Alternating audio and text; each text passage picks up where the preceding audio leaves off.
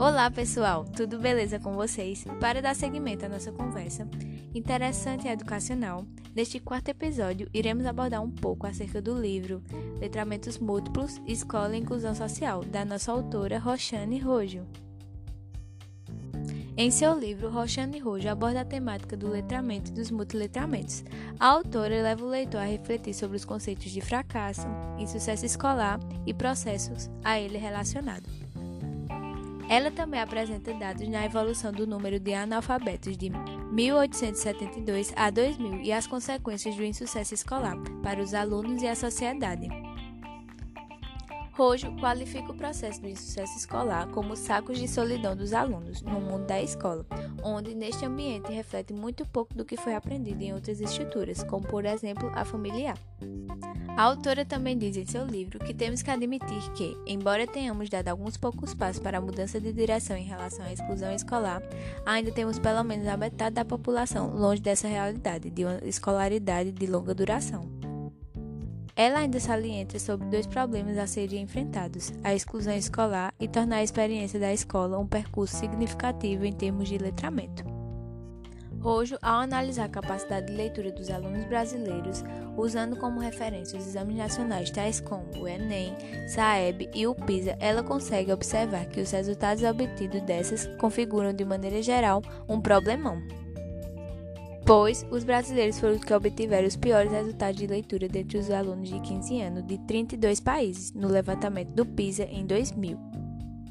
Para ela, é difícil avaliar os resultados do Enem relativos à capacidade de leitura, pois o exame baseia em atividades bastante complexas, como a leitura intertextual e a leitura interdiscursiva.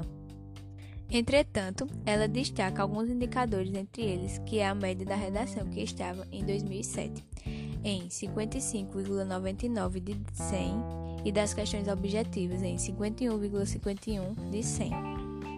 Ao concluir os resultados, Rojo ela apresenta alguns questionamentos. Se os alunos que conhecemos, nossos alunos, filhos, vizinhos, também integram essa estatística e como eles interpretam textos multimodais. Em seu texto, ela também apresenta os conceitos de alfabetização, alfabetismo, alfabetismo funcional, letramento e letramentos, e leva o leitor a uma reflexão sobre os conceitos.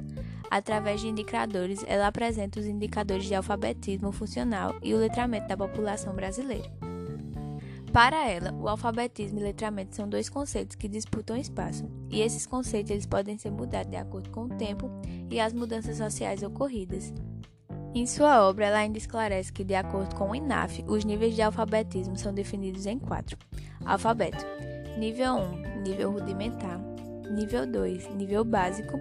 E nível 3, nível pleno, onde nesse último, no nível 3, são consideradas capacidades de leitura literal e não leitura crítica.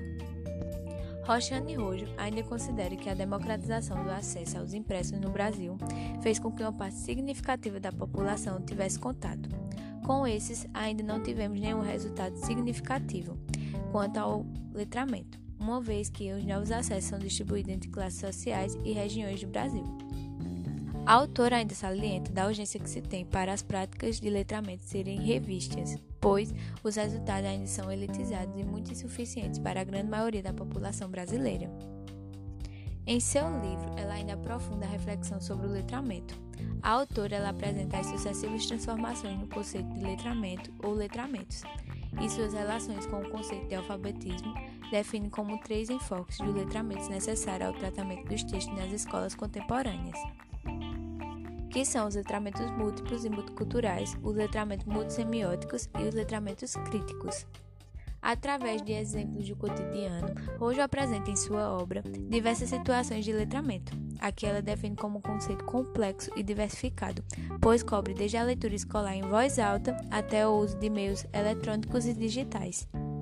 Nessa perspectiva, o conceito passa a ser plural, letramentos. Em seu livro, ela fala que no meio social esses letramentos eles podem ser divididos entre dominantes e associados a organizações formais, como por exemplo a escola, a igreja, e também tem os letramentos vernáculos, sistematizados por organizações sociais com origem à vida do cotidiano. Em seu livro, Roche também ressalta que um dos objetivos principais da escola é possibilitar que os alunos eles possam participar das várias práticas sociais que utilizam a leitura e a escrita na vida em sociedade, de maneira ética, crítica e democrática. E, para alcançar esses objetivos, é necessário que a educação linguística aborde os multiletramentos, ou os letramentos múltiplos, os letramentos multissemióticos e os letramentos críticos e protagonistas. Nesse sentido, Roja acredita que a escola deve potencializar a conversa multicultural, apresentando não somente uma cultura dominante, mas também as culturas locais e populares, e também a cultura de massas. E aí, pessoal, gostaram? Espero que sim. Então, fique ligado no próximo e último episódio da nossa conversa interessante e educacional, para a gente concluir um pouco sobre tudo que a gente aprendeu sobre Roxane Rojo. Beijo!